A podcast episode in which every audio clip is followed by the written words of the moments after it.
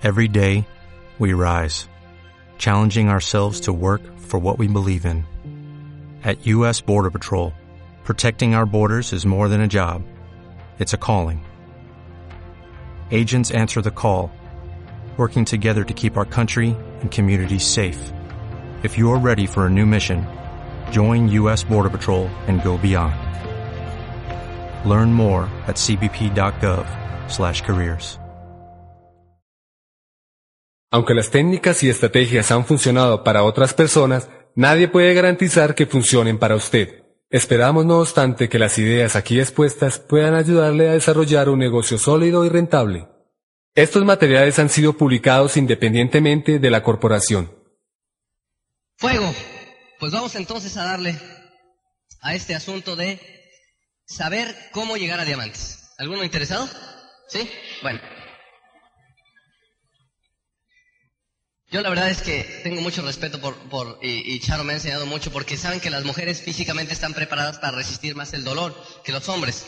Los hombres somos más sacatones y siempre, ay, que no sé qué, y las mujeres resisten grueso, ¿no? Entonces, hace poquito en un cassette en inglés oía yo un ejemplo que me dio mucha risa se los quiero contar. Es un, de, de un tipo que le decía a su esposo, hombre, mira, esposa, pues yo, yo de verdad que quisiera Quisiera entenderte cuando, cuando vas a dar a luz, o sea, ¿qué siente una mujer? De veras es tan duro, tan, el, el dolor de veras es tan fuerte que, o sea, quiero, eh, explícame cómo se siente, ¿no? Esa mujer, mira, te voy a tratar de explicar, a ver si me entiendes. Dice, mira, agárrate el labio de abajo así y apriétatelo así, ¿no?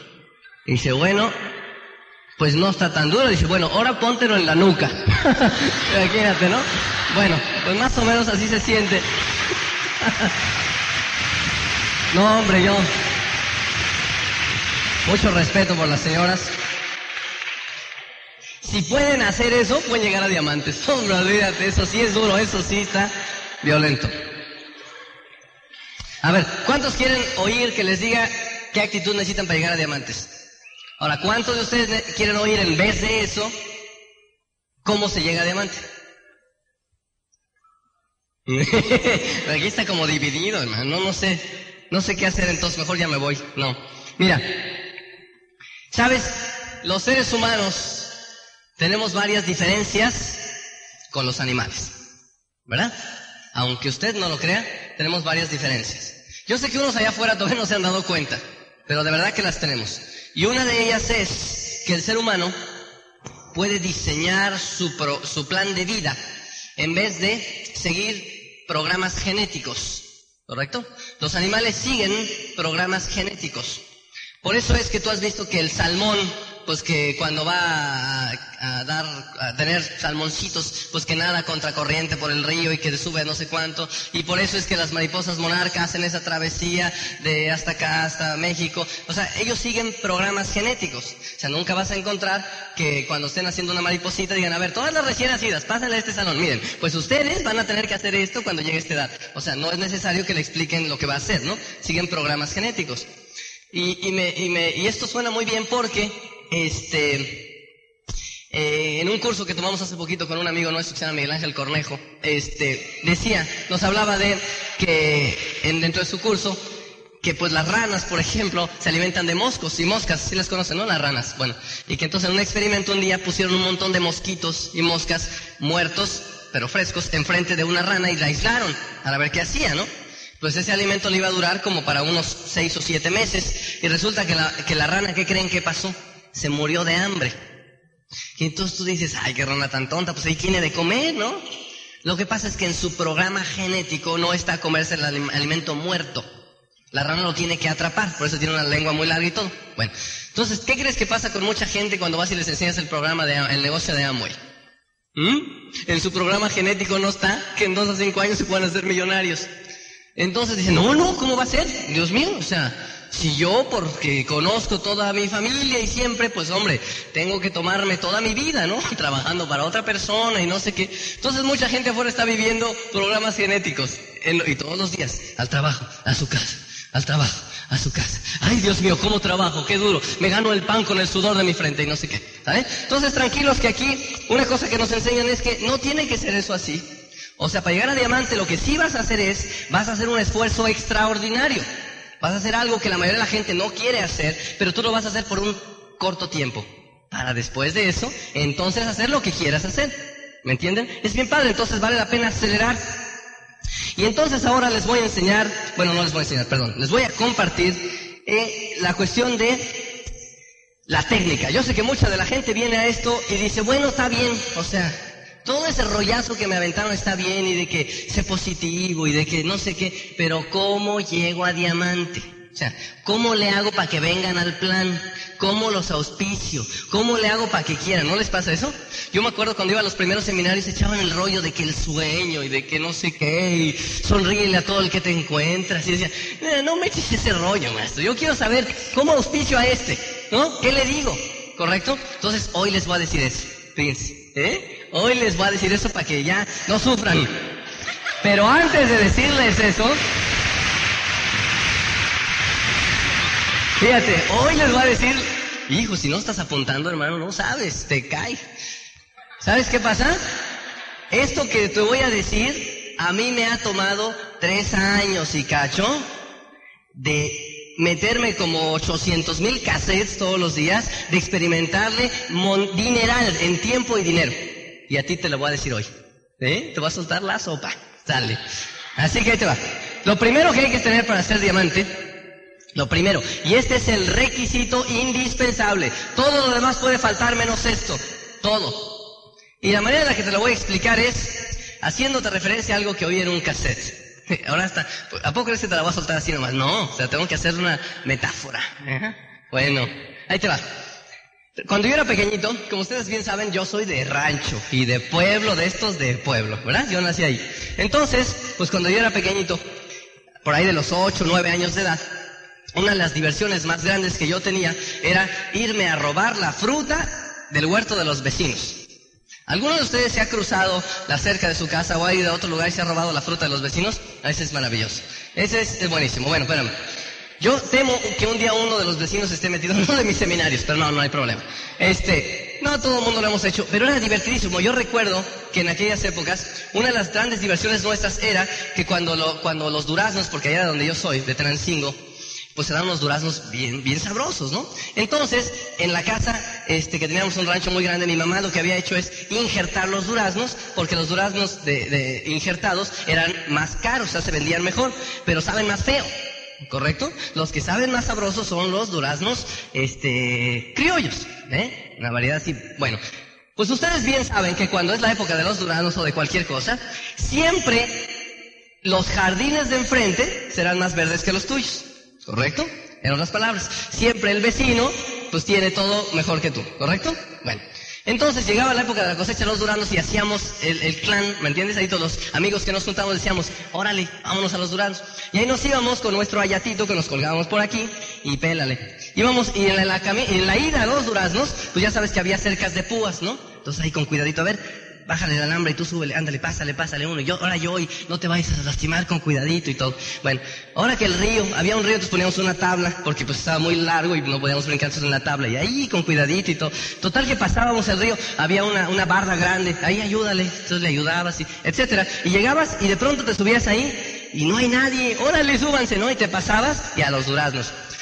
Teníamos tanta habilidad que con las resorteras le pegábamos a la varita sin pegarle a la fruta, al durazno y se caía el durazno. Hombre, éramos buenísimos. Bueno, si alguno de ustedes de casualidades de campo seguro se identificará con algo de lo que estoy diciendo. Bueno, entonces ya cuando estábamos arriba, ya estábamos llenando ahí el ayatito y de pronto nos quedamos todos callados y allá a lo lejos se oían los ladridos de un perro. Seamos en la torre. Ya se dieron cuenta y ahora sí que literalmente nos echaron a los perros, ¿no? Pero no es como, o sea, en el buen plan, sino en el mal plan. Nos echaron a los perros y ahí venían los perros, pues a punto de, pues atraparnos, ¿no? ¿Y qué crees que hacíamos en ese momento? Nos bajábamos y, era la corrida, y yo no sé por qué, pero, o sea, los perros se, oían como si los tuvieras aquí, ¿correcto? Ibas corriendo desesperadamente, veías aquella barda que al principio, a entre dos o tres nos para pasar, ¿y qué crees que hacías con la barda?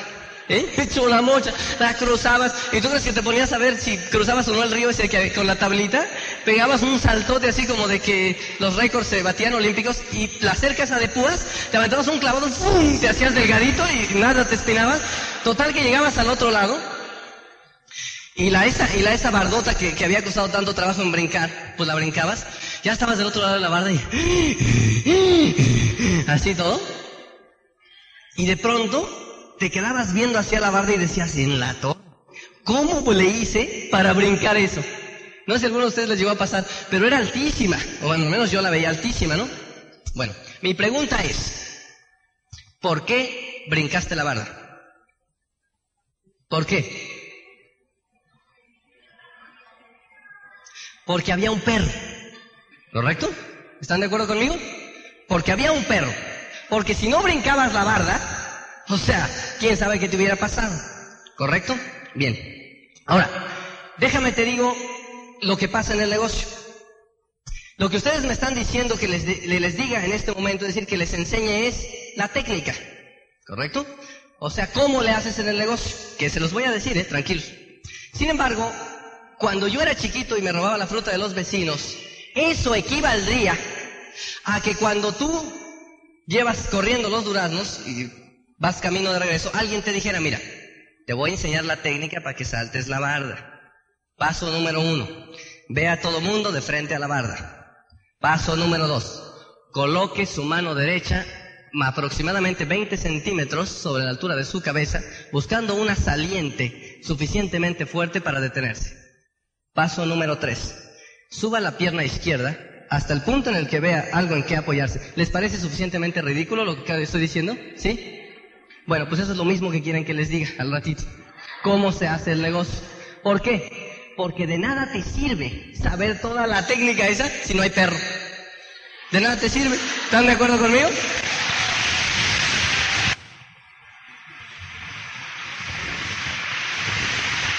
En otras palabras, el único ingrediente que hace falta en el negocio es el perro. Es el único. Todo lo demás puede faltar y no importa.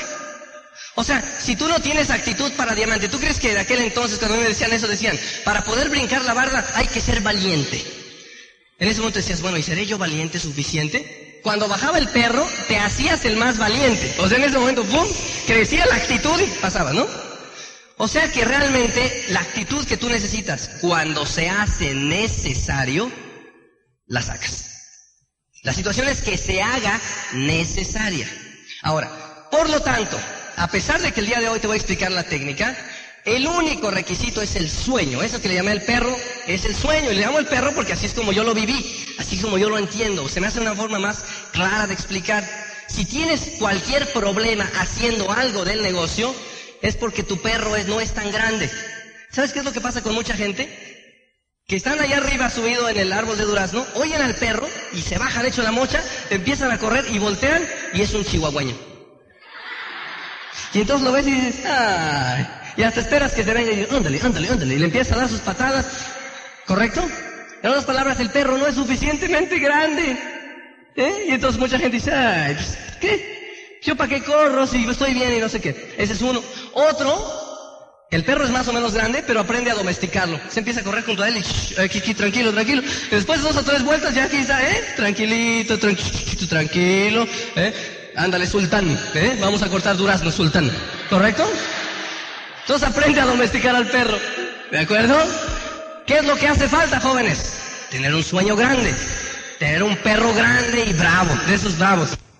¿Por qué creen que no vinieron la gente que invitaron ustedes todos al seminario hoy? ¿Correcto? ¿Por qué la gente que viene aquí le dices es que hay que dar el plan, no da el plan? ¿Por qué no da el plan? Domesticar y qué ¿eh? No hay perro grande. ¿Estás de acuerdo conmigo? Porque cuando el perro es grande, hermano, te mueves como loco no, a ver lo que hay que hacer, ¿no? Ese es todo el problema. O sea, Tranquilo, el único problema que tienen es que no es suficientemente grande la necesidad como para que te muevas como loco, pero como loco. Es lo único. ¿De acuerdo? Entonces, simplemente es eso. Simplemente es eso. Ponte a pensar si lo que te está moviendo es suficientemente bueno o grande. Fíjate, déjame ponértela de otra, de la otra manera. Cuando yo le, cuando Charlie y yo les contamos nuestra historia a la gente, le decimos, no hombre, es que cuando yo vi el negocio, para mí la situación era de que yo debía más de 300 millones, casi 400 millones de pesos hace tres años, y que si no pagaban me metían a la cárcel. La gente dice, ay, pobrecitos. Pues no. Fíjate que no. ¿Por qué no? Porque el perro era grande. Todos nos teníamos que mover a fuerza. ¿Te das cuenta cómo qué bueno?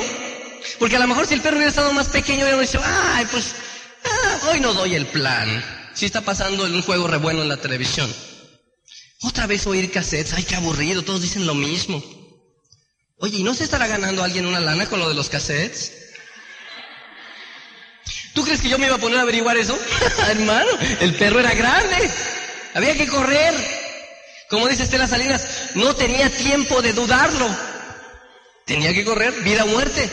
Eso es lo único que pasa. Pero la gente que no, el perro no está muy grande es la que te pregunta todo. ¿De acuerdo? Entonces, aguas. Tal vez lo único que te falta, si ya lo sabes hacer todo, es tener un perro más grande. Conseguirte un buen perro. De estos bravos. Me sé un chiste, pero no se los podría contar porque este no sé. El de Cuchuflais, pero no. Esos perros grandotes son los que hacen falta. Es más, Cuchuflais era chiquito, pero bueno. ¿Y sí, no? Ok. Entonces, ahora sí, vamos a entrar en la técnica. En la técnica. ¿Alguno interesado en cómo ingresar personas al negocio? ¿Alguien ha tenido problema ingresando personas al negocio? A ver, levante la mano los que han tenido problemas ingresando a otra persona al negocio. Ok. ¿Quieren saber cómo se hace? Sale. ¡Super! Bueno, pues se hace muy fácil. Una vez estando el perro, todo es fácil. Mira. La primera es esto. Darse cuenta que este es un negocio de relación con personas. Relación con personas. Primera cosa que hay que darse cuenta es que uno dice, ay, me gusta el negocio, pero a mí no me gusta tratar con las personas. Pues búscate otra cosa que hacer, hermano, entonces. Porque ahí tienes que tratar con las personas. ¿Correcto? Primera cosa darse cuenta es que hay que tratar con las personas todo el tiempo. Por lo tanto, nosotros tenemos que ser ese tipo de personas que puede relacionar con personas adecuadamente. De manera que no te preocupes, se puede hacer una vez estando el perro ahí. Oye, me si hay que ser mejor persona, yo también soy. Por eso Charlo decía algunas de las cosas esas. Otra cosa es que vas a manejar productos, otra cosa que hay que darse cuenta en el negocio. Digo de entrada, ¿no? Porque hay quien dice, bueno, yo sí quiero hacerlo del negocio y ser diamante, pero yo cambiar de veras mi cremita esa que he usado toda la vida, como que no, la mera verdad no. Pues también es otra cosa, pues entonces búscate otra cosa que hacer. O sea, parte de las cosas que hay que hacer es esa. Otra cosa es que hay que conocer tu negocio. Yo, yo tengo un seminario que se llama Cómo llegar a diamante en dos años, que habla de que solamente se necesitan tres cosas, estando el perro ahí, que son capacitación, no sé si este se ve suficientemente bien, bueno, lo voy a decir, capacitación, ¿qué más? Asociación y trabajo. Y sobre eso tengo un seminario de dos horas que, que no es este el caso, o el día de hoy no lo podré hacer, pero esos tres ingredientes, una vez que está el sueño ahí, son los únicos tres que necesitas para llegar a diamante en dos años en el negocio. Es decir, estar dispuesto a capacitarte al máximo, primero. Segundo, estar dispuesto a asociarte con los ganadores. Y tercero, trabajar. Esos son los tres ingredientes que necesitas para llegar a diamante en dos años. ¿Quién es aquel, aquel que te diga, ah, no, es que yo no estoy dispuesto a hacer una de las tres? ¿Qué es lo que le falta? Perro, ¿ah? Vientos. El que te diga, no, yo estoy dispuesto a capacitarme, pero no asociarme. Estos me caen rete gordos. ¿Le falta perro? Falta perro. El que te diga, bueno, yo estoy dispuesto a capacitarme y asociarme, pero eso de dar el plan, o sea, el trabajo, eso no. Porque yo no soy bueno para hablar al público. Igual, le falta perro, acuérdate, ¿eh? Simple. Bueno. Ahora, una vez que tú ya te das cuenta de eso, los pasos del patrón en los que es repetitivo tu negocio, iremos sobre ellos hoy, más difíciles tal vez es cómo contactar, cómo invitar, cómo hacer el seguimiento a estas personas. Entre el contacto, la invitación y el seguimiento, se podría decir que está el 90% de tus potenciales de auspiciar a otros.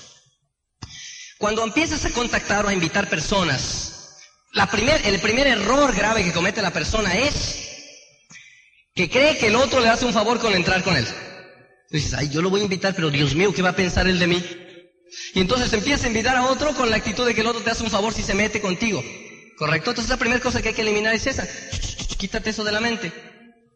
Ejemplo, cuando a mí me enseñaron el plan, ¿quién le estaba haciendo un favor con entrar a quién? ¿Yo le estaba haciendo un favor con entrar a la persona que me invitó? O más bien me lo estaba haciendo él con darme una oportunidad para matar al perro, ¿no? Entonces acuérdate, tú eres el que le estás haciendo un favor al otro cuando lo invitas a este negocio. ¿Por qué darte vergüenza? ¿Tú que sabes el tamaño de perro que tiene él? ¿Correcto? ¿Y qué tal si con tu negocio de Amway se elimina eso? ¿Quién le hizo el favor a quién? Claro. Entonces nunca pienses que si el otro entra te hace un favor a ti. No es cierto. Tú le estás haciendo un favor al otro con invitarle a esto. Primera cosa importantísima para entender. Entonces, cuando tú invitas a una persona, los pasos que debes seguir para invitar a otra persona correctamente son, primero, tienes para invitar al otro que identificar el perro del vecino. Primero. Segundo, tienes que evaluar el tamaño del perro del vecino. Tercero, tienes que ahora saber qué tan cómodo se siente con su perro. Y después de esas tres es entonces que califica como prospecto o no. Ejemplo. Lo dije muy rápido, no se entendió. Ejemplo. Hace tres años, cuando nosotros entramos a este negocio, si la persona que me invitó al negocio me hubiera dicho, Sergio, te invito a un negocio, ¿tú crees que yo estaba de humor para oír otro negocio? ¿Eh? Yo hace tres años, con todas las deudas que tenía, con el gimnasio de Charo, con todo aquel rollo así enorme, cuando alguien llega y te dice, oye, te invito a un negocio, ¿a qué te suena? Este me quiere vender algo. Si a mí alguien me hubiera llegado en ese momento y me hubiera dicho, hombre, te invito a un negocio, yo le hubiera dicho, ¿sabes qué, hermano? Ve a invitar un negocio a otra persona. Bye. ¿Correcto? ¿Por qué? Porque cuando tú invitas a una persona, no tienes que decir eso. ¿Por qué? Porque eso le da la impresión al otro de que te hace falta el otro para ti. Si tú vas le dices al otro, oye, te invito a un negocio, él piensa, a este le hago falta yo. Y algo, o me quiere vender algo o me está queriendo enjaretar en algo. ¿Correcto? Entonces no es la manera correcta de invitar a una persona. Lo primero que haces es evaluar si tiene o no un perro. Primero. Por eso lo puse ahí. ¿Cómo haces eso? Conversando con las personas. Si ya las conoces, qué bueno, pero muchas veces ni las conocemos. Entonces, yo me he dado cuenta que el ser humano es una cosa especial. Siempre le, le dices lo bueno, te dice lo malo, le dices lo malo y te dice lo bueno. ¿Se han dado cuenta?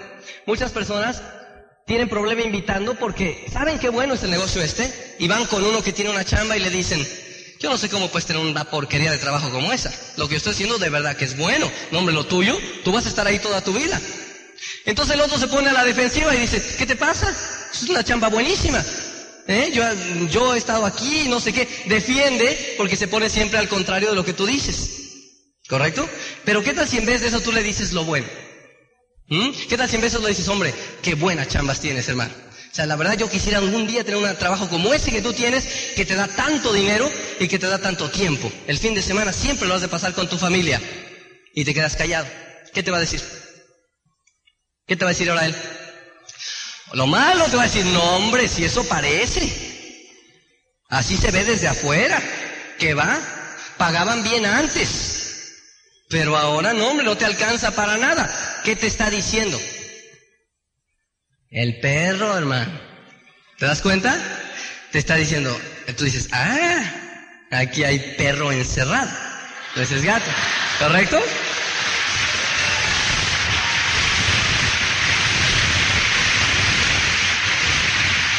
¿Me van entendiendo?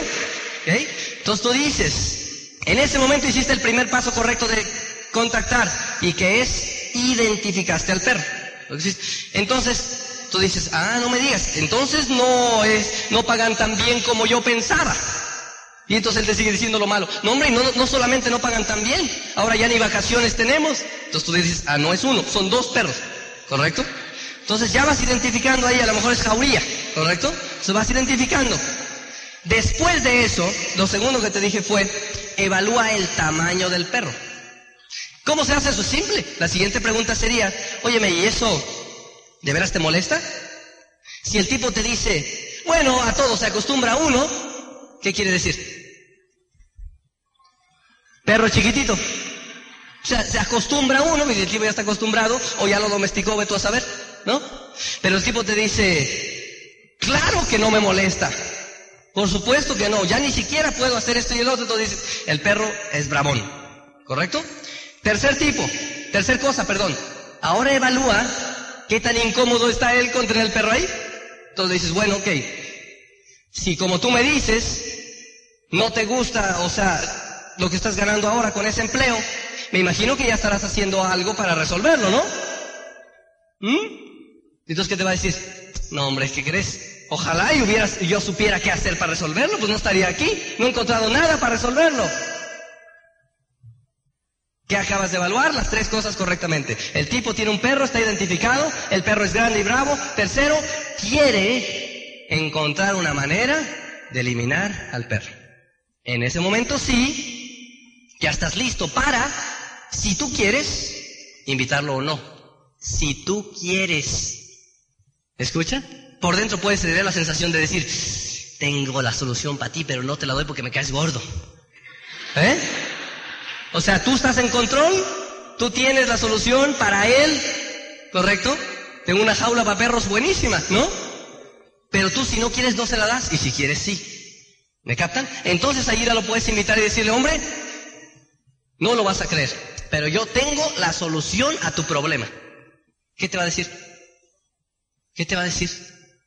Pues dime. ¿Por qué? Porque es su problema, es su perro. Tú le estás hablando de eliminarle al perro de él, no a nada del tuyo. ¿Están de acuerdo conmigo? Por eso entonces la gente quiere ver el negocio porque estás hablando de solucionar su problema, no tu problema. Lo hice de una manera, tal vez yo no sé si con lo del perro lo estoy confundiendo, a mí me suena bastante claro, pero, pero escúchalo, es tan simple como decirle a una persona, hombre, y este, y tú estás ganando muy bien con, con lo que ganas hoy día, ¿no? Nueve de diez te va a decir, no hombre, ¿qué te pasa?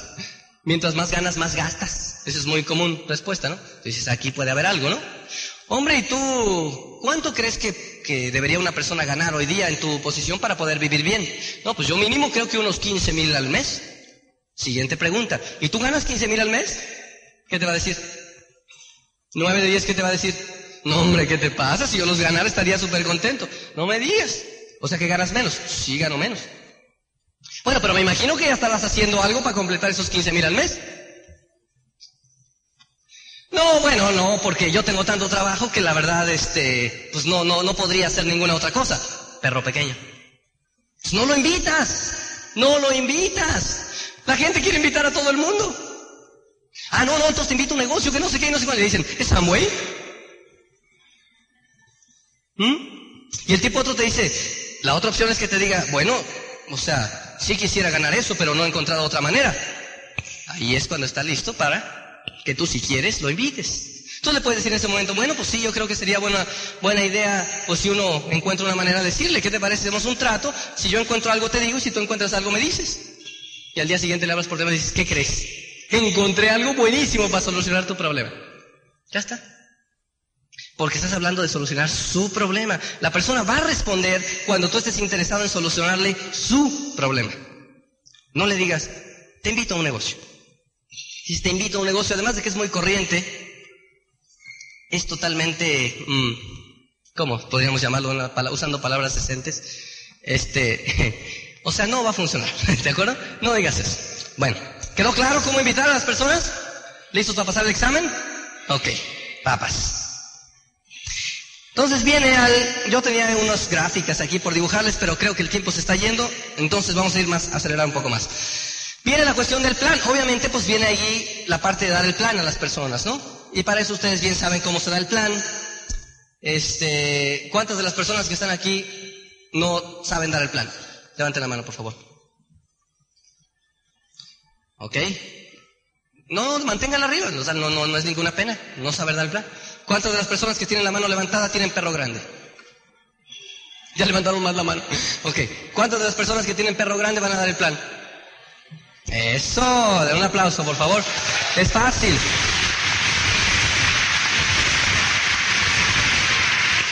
Papas. Una vez que ya lo contactaste, lo invitaste, el tipo va a querer oír el plan porque no va a oír el plan, tu plan de negocio, va a oír su respuesta a su, a su problema. En ese momento le damos el plan, le damos el plan y vamos a hacer un seguimiento. Cuando des el plan, terminando el plan hay que ser agresivos. Acuérdate que tú quieres saber si el tipo sí o no quiere hacer el negocio. ¿Correcto? Entonces le das el plan, el plan va enfocado a resolverle su problema, por supuesto, ¿de acuerdo? ¿Cómo te vas a sentir cuando ya no tengas ese perro atrás, hermano?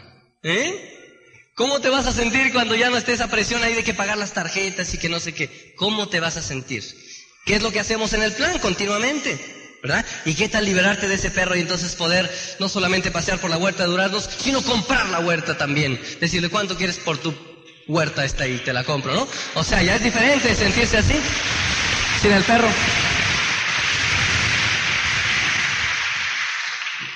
Entonces, es bonito. Entonces, cuando le acabas de dar el plan, ahora sí, necesitamos saber sí o no, sí o no, sí o no, y sí o no, ¿verdad? Porque hay gente que dice, bueno, pues este, y ya viste el plan, sí, eh, ¿lo quieres pensar? y entonces pues, perdiste todo lo que habías hecho antes. Cuando tú diste el plan, tú quieres saber sí o no, punto. Entonces acaba el plan, tú vas con él y dices, ¿tienes alguna pregunta? Bueno, este, pues tal pregunta, ¿no? Oye, que los productos, ahí están los productos. Oye, que no sé qué, contesta las preguntas. ¿Se acabaron las preguntas? Sí. ¿Estás listo para firmar ya? ¿Ahora? ¿Qué te tiene que decir? ¿Sí o no? A lo mejor te dice, bueno, no, espérame, déjame pensarlo, ¿correcto? Si dice, déjame pensarlo, pues entonces haces el seguimiento, ¿verdad? Y si te dice, bueno, sí estoy listo para firmar y no tienes un kit, ¿qué vas a hacer? A ver, dime. Porque hay gente que dice, oye, ¿me estás listo para firmar? Sí. ¿Sí? ¿Seguro? Pero seguro, ¿no? O sea, sí estás listo para firmar. ¿No lo quieres pensar ni nada? O sea, puedes llevarte el cassette también, ¿no? O sea, si quieres para... Sí, digo sí. Entonces, si dijo sí, ¿qué vas a hacer? Necesitas un kit. ¿Y qué vas a hacer si no tienes kits? A ver, ¿qué vas a hacer? Hablarle por teléfono. ¿Eh? Oye, me préstame un kit y andan consiguiendo por loco por todos lados. ¿Quién trae un kit? ¿Quién trae un kit? O sea, si a mí el tipo que me auspició me hubiera preguntado eso, yo no entro con él, ¿eh? Señores invitados que vinieron aquí, pregúntele a la persona que le invitó si tiene un kit y un sistema en su cajuela con él. Si la persona le dice no, no entren con él. Entren con otra persona. ¿Ok?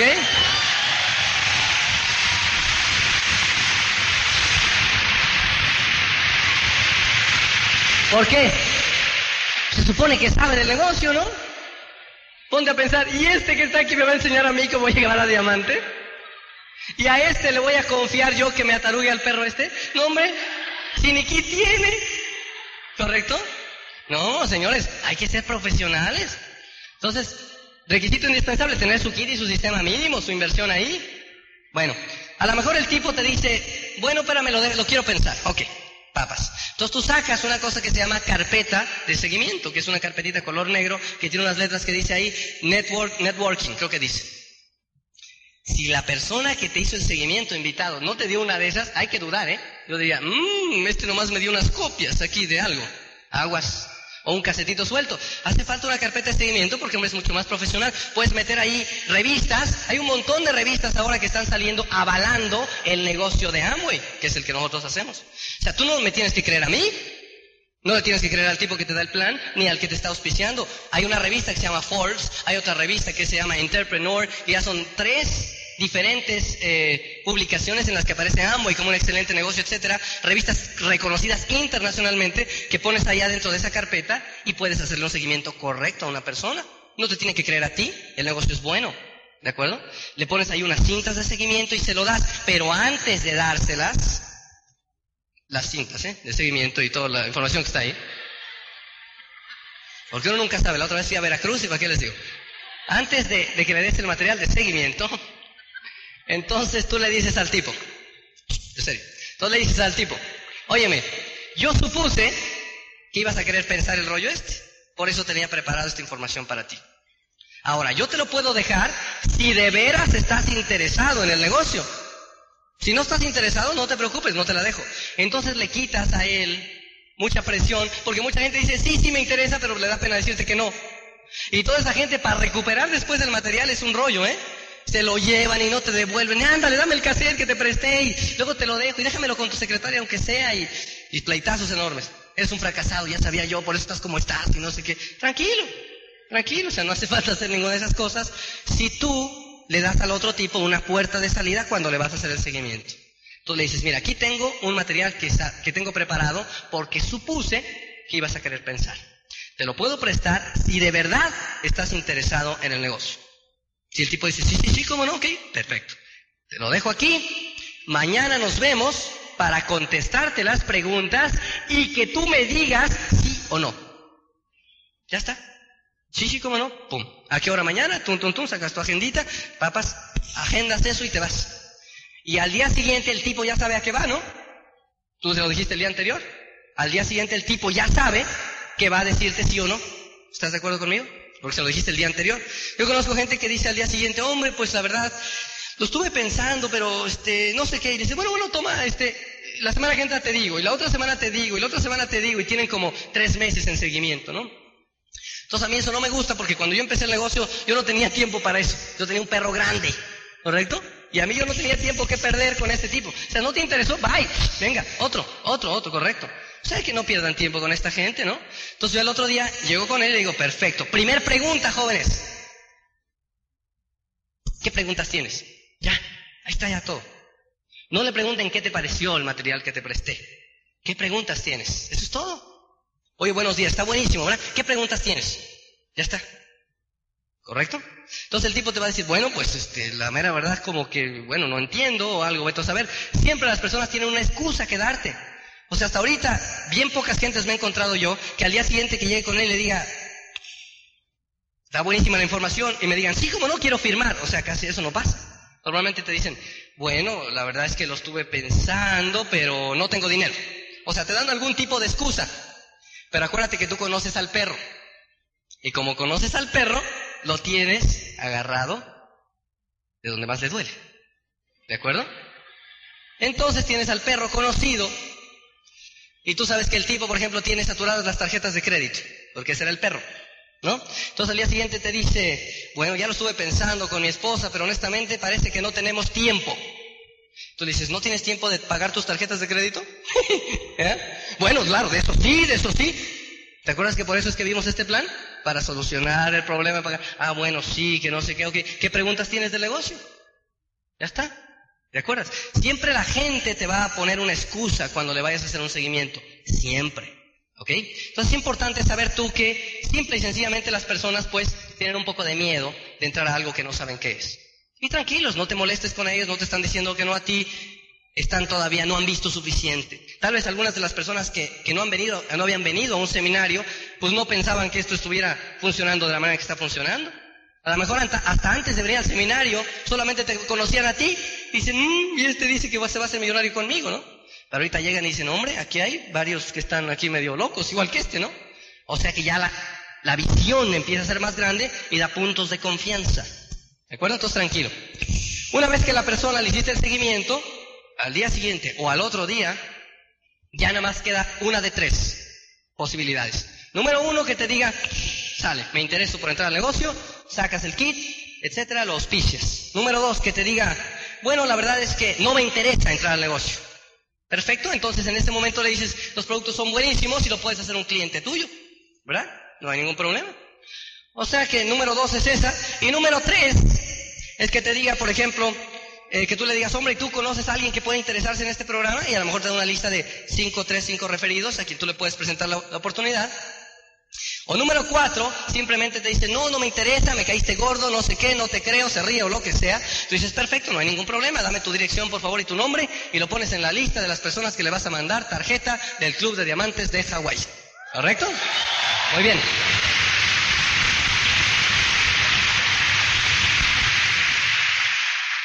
¿Te acuerdas que aloha significa hola, no? En, hawaiano, ¿verdad? Aloha. Entonces le pones a tu tarjeta, aloha, ja, ja, ja, ja, ja. ¿Ah? No hay problema. ¿Mm? Ok. Bien, entonces ya cumpliste una parte importante del negocio que es patrocinar personas. Acuérdate que hay tres cosas que seguro, tres nos que seguro te van a pasar en el negocio, tranquilo. Esto toma dos a cinco años para ver resultados, jóvenes. Hay quien a los dos meses está desesperando. Esto no me ha dejado nada. No me digas si lo que estabas haciendo antes te dejaba algo en dos meses. ¿Qué otra cosa vas a hacer? A ver, dime, hermano, si no haces esto. ¿no? Toma dos a cinco años en ver resultados. Pero dos a cinco años de trabajo. ¿Eh? Hay que aclarar también eso. Porque hay uno que dice, yo ya llevo ocho meses en el negocio, como esperando que se cumplan dos o cinco años para cobrar. ¿no? Aquí no es así. O sea, no es antigüedad, te van acumulando y lleva tanto. Hay que trabajar. Dos, cinco años de trabajo. Entonces, la siguiente parte es cómo iniciar personas en el negocio. Ah, no dije los tres no es que iban a pasar, ¿verdad? Tres nos que seguro te van a pasar en el negocio. Primer no. No todo el mundo va a entrar al negocio. Primer no. No todo el mundo va a entrar al negocio, no te frustres. No todo el mundo va a entrar al negocio. Segundo, no, ¿qué te va a pasar? No todo el mundo va a entrar al negocio contigo. Tranquilo. dices, oye, este, ¿por qué entró con él y conmigo no? Desgraciado, si yo. Tranquilo. No todo el mundo va a entrar al negocio contigo. Segundo. Tercero, no todos los que entran lo hacen. Tranquilo también, no te, no te desanimes. Yo me acuerdo cuando auspicié, cuando fui Quicksilver, dije, no hombre, si aquí me dijeron que seis frontales, ya llevo diez, ya la hice. Con seis de estos diez que me salgan buenos ya estuvo. Creo que de esos diez, ninguno, este, no se oye. Lo último. El último no. No todas las personas que entran lo hacen. El Señor está poniendo atención, ¿eh? Bueno. Este, o sea que no te frustres, tranquilo, tómalo con calma, diviértete. ¿Qué otra cosa vas a hacer? A ver, tú dime. Hay gente, hija, es que es increíble. Hay gente que dice, qué duro es esto. Nadie entra al negocio, me dicen que no, me cierran la puerta y me dan en la nariz, me citan a una hora y no hay nadie. Qué duro es esto. ¿Es duro, hermano? ¿Cuál duro es eso? ¿Qué duro puede ser? A ver, dime. Ir cagando una pizarra, enseñándole a una persona un plan, una oportunidad. ¿Qué duro va a ser eso? Duro, duro las personas que están trabajando toda su vida. Duro el tipo que está trabajando de 8 de la mañana a 9 de la noche, que no ve a su familia, que no ve nunca a sus hijos, o que está dando con el pico y la pala y no sé qué. ¿No los han visto? Hay gente que está haciendo mítines y huelgas y 20 mil rollos de ese tipo. Hay gente, ahora que regresamos de Hawái, llegó a las 5 y media de la, de la mañana, tiempo de México, el avión. Y entonces tomamos la, camioneta de nosotros, la Suburban, y nos fuimos a, Toluca. Y en el camino, montón de gente que iba a entrar a trabajar esa hora. A las seis de la mañana decía, Dios mío, ¿cómo es posible que esta gente vaya a entrar a trabajar a esa hora? Es inhumano levantarte esa hora para ir a trabajar. Ha de hacer daño al cerebro de alguna manera. Ir todos los días ahí respirando el smog ese. Pero ¿sabes qué me puse a pensar? Que a mucha de esa gente ya le dieron el plan y esos dijeron que no tenían tiempo. Es increíble cómo la gente opta por el programa genético en lugar de por el plan de vida. ¿Se acuerdan? Es simbólico.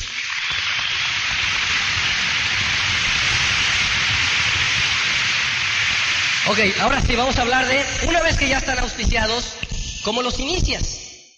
Porque gente piensa, ah, nomás, yo nomás los meto. No, no, no, si no es, ¿no? ¿No es así? Aquí es auspicias a las personas, o sea, las firmas contratos, las auspicias, las inicias. ¿Ya se acabó el tiempo? ¿No? Ok. Que al ratito se iban a subir a los buenos. estamos aquí haciendo el... Bueno. ¿Cómo se inicia una persona el negocio? Una vez que tú ya la firmaste, muy importante Acuérdate que la persona cuando entra entra con mucho miedo. Yo no sé si ustedes se acuerdan cuando firmaron. O sea, cuando yo firmé, tan pronto firmé, yo dije, ¿en dónde me metí? Dije, en la torre. Es más, me dio una vergüenza porque dije, donde mis amigos se enteren que estoy metido en esto, híjole, era horrible. O sea, yo no quería ni siquiera aceptar. Se siente un proceso, hay unos semanas, tal vez meses, horrible de angustia en que no sabes si estás, te metiste algo bueno, te transaron, una serie de cosas así, ¿no? Entonces, en este momento, la persona que firma te necesita cerca. ¿sí? Acércate con él, llévale material, llévale algo que le avale, que está tranquilo, tranquilo, está... Espérate, espérate, no te... ¿Sabes por qué? Porque muchas personas entran entusiasmadas y van y le dicen a su primo, oye, me acabo de firmar una cosa buenísima. Y otro dice, no me digas que es Amway. Oh, y el otro dice, es horrible eso. y entonces dice, este, bueno, sí, no, no, no, no, ya te agarraron, que no sé qué, que mi tía, que mi pariente, que mi no sé qué. Entonces, obviamente él te necesita cerca para tranquilizar. No, no, no, no, espérate. Préstale videos. Hay un video institucional de Amway que es una maravilla, que da mucha confiabilidad. Préstale revistas. Todo esto que te estoy mencionando, préstale. Préstale más cassettes. Préstale cosas que le ayuden a tener más credibilidad en el negocio. Cuando una persona nace es como un bebé necesita que le estés atendiendo de todo tipo de cosas. Recuerda muy importante en decirle que tú le vas a ayudar. Es muy importante. Una persona que van haciendo en el negocio le dices, mira, yo te voy a ayudar, no voy a hacer el trabajo por ti, te voy a ayudar. ¿Ok? ¿Estás? Estoy aquí contigo, te estoy respaldando. A mí me lo dijeron desde el principio. Desde el principio, el día número uno me dijeron, yo te voy a ayudar. Y eso me, hizo sentir bien. Una vez que entonces vas a iniciar una persona, recuerda la regla de oro de este negocio. Todo es duplicable. Todo es duplicable. Lo que haces se duplica. Lo que no haces se duplica. Lo que piensas se duplica. Lo que no piensas se duplica. Todo es duplicable. La persona que trajo invitados al día de hoy, tus invitados, si estás en un lugar donde te ven, te están observando. A ti. No solamente a mí, ni oyendo lo que digo, te están viendo a ti. Yo te pregunto nada más. Si tú fueras el invitado y yo fuera la persona que te invitó, y tú me ves que estoy aquí en el seminario, así, pues sí, te rascas la barriga por acá y nos volteas para allá, volteas para acá, ¿qué crees que diga el invitado? ¿Qué crees que piense? ¿Mm? Oye, esto está re bueno, esto es interesante porque ves el tipo que me invitó, está entusiasmadísimo y dice que me va a ayudar. ¿Te has puesto a pensar eso? Y en cambio, si estás apuntando, si llegaste temprano, si llegaste puntual, nosotros dimos un seminario en México para unas ocho mil personas hace como unos, no sé, diez meses, tal vez más. Y por allá una persona de hasta atrás me dijo, no se ve, no se oye. dije, pues llega temprano y te sientas adelante, ¿no? ¿Cuál es el problema?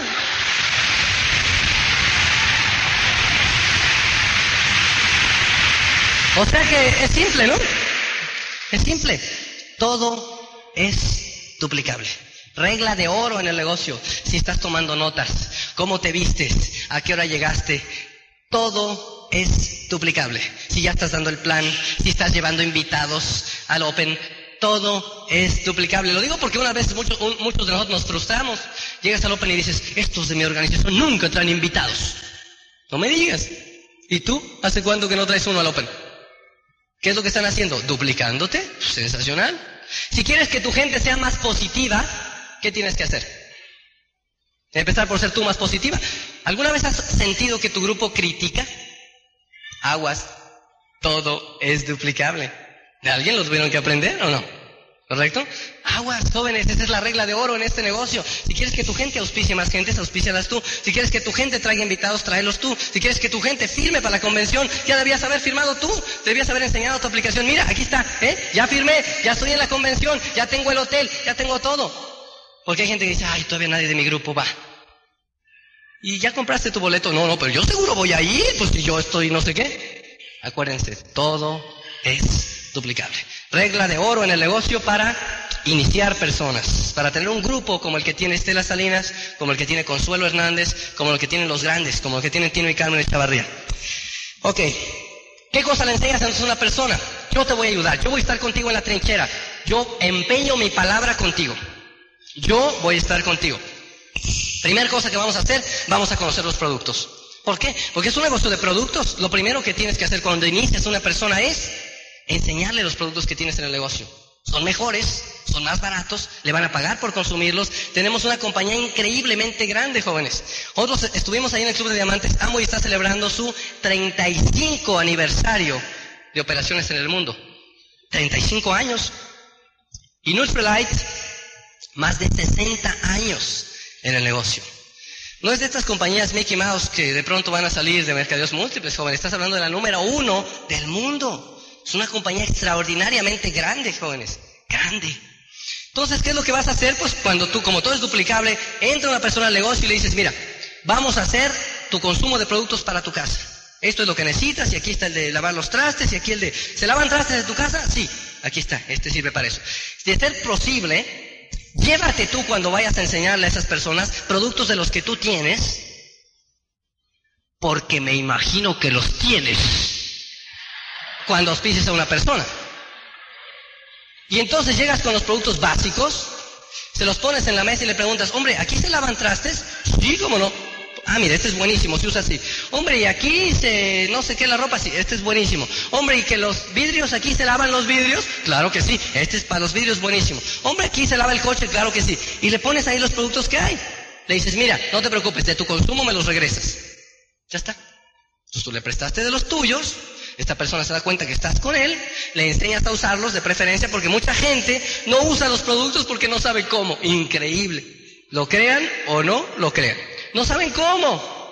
Charo dice que si alguien no está usando los productos del negocio es porque no sabe cómo. Porque si tan solo supiera cómo, ya se hubiera dado cuenta de la maravilla que son los productos. ¿Lo estaría usando? Seguro. Hicimos nosotros eh, en Toluca una feria de productos hace poquito eh, para darle a conocer a los, a los eh, socios del negocio la gama de productos que ya hay. Porque es increíble, pero hace tres años que empezamos el negocio solamente había 12 productos. 12. Y con 12 jóvenes nosotros hacíamos el consumo cada mes y no sé qué, y ya, con 12. Por eso es cuando, cuando entra una persona nueva al negocio y me dice, ay, es que son re poquitos. A me dan ganas de darle, olvídate, o sea, digo, hermano, es que, ¿qué es lo que pasa con alguien que te dice, son re poquitos? ¿Qué es lo que pasa? ¿Te acuerdas? El perro es chiquito. ¿Tú crees que yo me iba a poner a decirle eso a la persona que me auspició, Estela, José, o Juan Esteban? Ay, es que nomás son 12. Para mí era la cárcel. ¿Eh? Entonces había que moverse con 12. O con uno o con dos. No importa. Entonces, hombre, desde hace tres años, cuando nomás había 12, pues han entrado un montón de productos. Hoy día tenemos como qué, como 400 y cacho, ¿no? Entonces hicimos una feria de productos. Y les dijimos a la gente, ya entró la pasta de dientes. Ya se los pueden lavar. Imagínate, los que entraron al principio, tres años sin lavarse los dientes, esperando que entrara la pasta. Bueno, se la estuvieron lavando con LOC o con algo. Ok. Jóvenes, hay que consumir los productos, es elemental. La siguiente cosa que haces para iniciar a una persona es iniciarla en los hábitos. Iniciarla en los hábitos. Pero ¿qué hábitos quieres que ella cambie? Si quieres que otra persona cambie sus hábitos, tiene que estarlos viendo cambiados en ti. ¿Correcto? Porque de otra manera todo es duplicable. Entonces, su inicio de hábitos es, para llegar a diamante en tres años, el loco este de Sergio Rivera y dijo que nomás había tres cosas que hacer. Capacitarnos, asociarnos y trabajar. ¿Estás dispuesto a hacer eso junto conmigo? Órale, papas, vamos a darle. Capacitación, ¿de dónde viene? De las cintas. De los que hace, hace falta esto para llegar a diamante. Mientras más oigamos mejor, échamelas todas, te va a decir como yo, si es que tiene el perro grande. Si tiene el perro más pequeño, te va a decir, cassettes. ¿Correcto? ¿Y cuánto cuestan? ¿Correcto? Perro chico. ¿Y, cada cuándo va a haber que oírlos? ¿No los podía oír yo cada 15 días? ¿Qué quiere decir? Perro chico. Entonces tú ya vas evaluando y tráele una de esas convenciones para que se dé cuenta del tamaño de perro que es. Bueno. Entonces, además de eso, ¿qué más? Pues lo vas a, a iniciar el hábito de la lectura, jóvenes. La lectura es increíblemente importante. La lectura es importantísima. Por llegar a diamante en los próximos dos años, ¿quién de ustedes está dispuesto a leer? El que no levantó la mano, ¿qué pasa con él? Exactamente, exactamente. Fácil, ¿verdad? Esto es fácil. Si se dan cuenta aquí no hay trucos en el negocio. Hay quien está, hay quien no oye los cassettes y le dice a su upline que sí los oye. ¿Conocen de esos? ¿Ya los oíste? Claro, ¿cómo no? Jóvenes, nunca traten de engañar a su upline. ¿Sabes una cosa? Después de un ratito de, hacer esto, se da uno cuenta quién está oyendo y quién no. Es simple, se da uno cuenta. Yo casi podría decirles quién de ustedes oyen cassettes, quién de ustedes leen libros. Yo casi se los podría decir. Si platico contigo dos minutos, yo ya sé, yo ya sé. A veces sé hasta qué libro leíste, fíjate.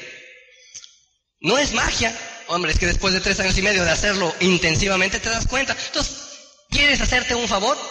No engañes a tu upline. No lo trates de engañar. Uno sabe. No le digas que consumes los productos cuando sabemos que no es así. Es muy feo. Es muy feo porque te desedifica a ti. Ahora, bueno. No es eso. Es muy feo. Ok.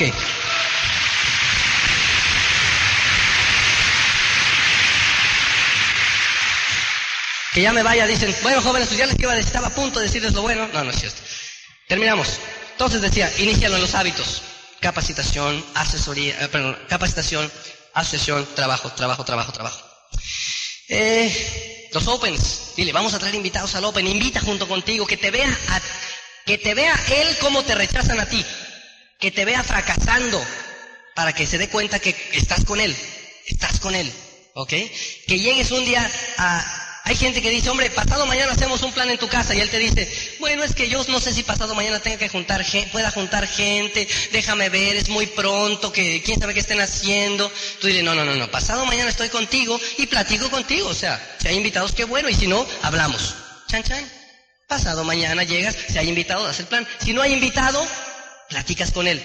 Él necesita sentirte cerca en lo que toma fuerza. ¿De acuerdo? Ok. Así se inicia una persona.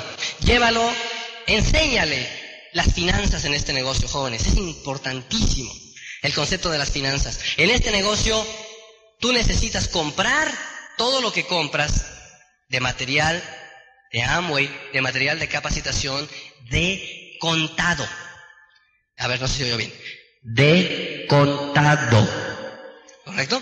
Entonces, esa es una seña de respeto mutuo que todos tenemos. O sea, no juegues con las finanzas de tu upline.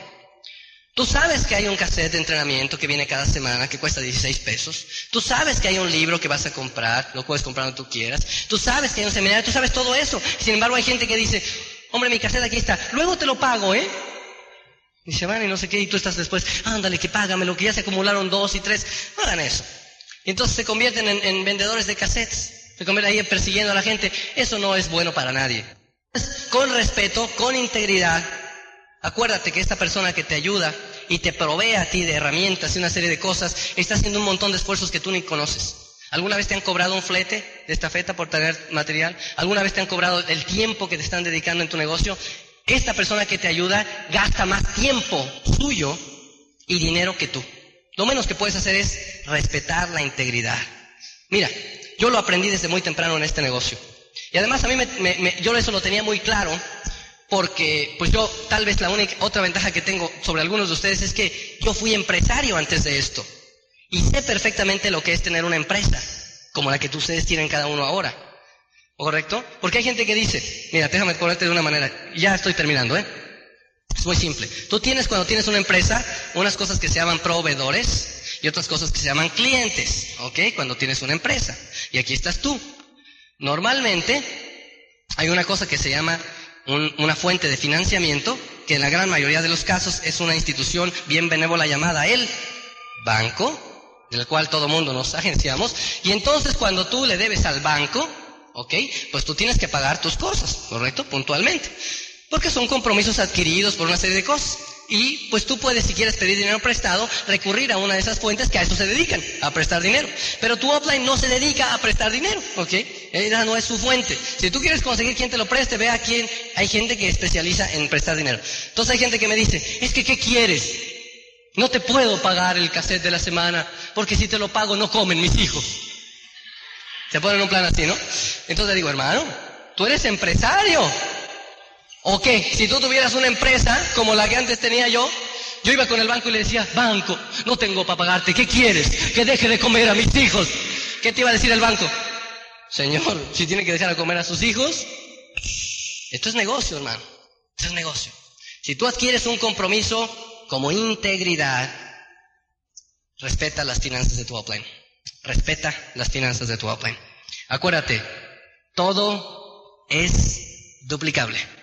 ¿Eh? Y lo que tú haces a tu upline, te lo multiplican tus downlines como unas 10 veces. Tú tranquilo, esa es la maldición gitana. Tú tranquilo que si tú estás tratando bien a tu upline, si tú cumples con él, si tú le eres leal, fiel, honesto, tus downlines te lo van a multiplicar por 10. Pero aguas y tú te estés recargando en las finanzas de tu upline. Porque lo vas a tener que soportar 10 veces hecho. Todo es duplicable. Otra cosa, finalmente para Gracias. Finalmente, y terminamos ya. Cuando empieza una persona en negocio, si la quieres empezar correctamente, ponle metas. Metas. Acostúmbralo a que se ponga metas. Metas, metas. La única posibilidad que tú llegues de un lado a otro es que te pongas una meta y que vayas por ella. Que te pongas una meta y vayas por ella. Que te pongas una meta y vayas por ella. ¿Correcto? Es la manera en la que uno crece en el negocio. O sea, es muy difícil que yo te explique cómo le hice para llegar del 0% a diamante en dos años. Lo único que hice fue ponerme una meta. A mí me gusta el fútbol americano, jóvenes. ¿Ok? Y soy aficionado. Y hace poquito fueron los juegos, este, la Serie Mundial, o la cosa esta, ¿cómo se llama? El Super Bowl. Bueno, y en el Super Bowl yo estaba oyendo en, en las entrevistas a los entrenadores y sus estrategias para entrenar a las personas para ser campeones. Es un poquito lo que hacemos nosotros. Entrenar a otro para que el otro sea el campeón, no tú. Eso lo hacen ellos. Entonces yo oía que decía, en una cosa que estaba hablando con los muchachos, decía el entrenador, no jueguen para ganar el partido. Y yo me quedé así, Dios mío, ¿qué está diciendo este? Va, está atentando contra mi filosofía de éxito de toda mi vida. ¿Cómo que no juegues para ganar el partido? Entonces me quedé quietecito, le subí el volumen a ver qué decía y decía, no juegues para ganar el partido, juega para ganar la jugada. Entonces es muy importante porque en este negocio es así. No le tires a diamante cuando entras al negocio. Tírale a, saber dar el plan. Tírale a llegar al 3% este mes. Este mes llego al 3%. ¿Eh? Y llegas, ganas la jugada. Este mes me auspicio a dos ganas la jugada. Este mes me compro mi boleto para la convención, ganas la jugada. Y ganando la jugada, ganando la jugada, ganando la jugada, en los próximos dos años vas a ganar el partido. La única cosa que tengo que decirles por último, jóvenes, es que se acerca la convención.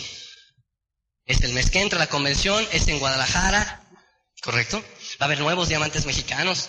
Hay un montón de cosas que son impresionantes en una convención, ¿correcto? Entonces lo único que les digo es, que van a ir a esa convención aquellos que quieran ser diamantes y no van a ir a convención a esa convención quiénes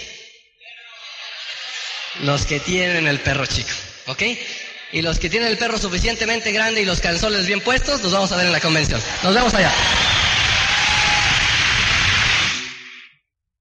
esta es una grabación con derechos reservados de Pronet. La reproducción parcial o total de esta cinta está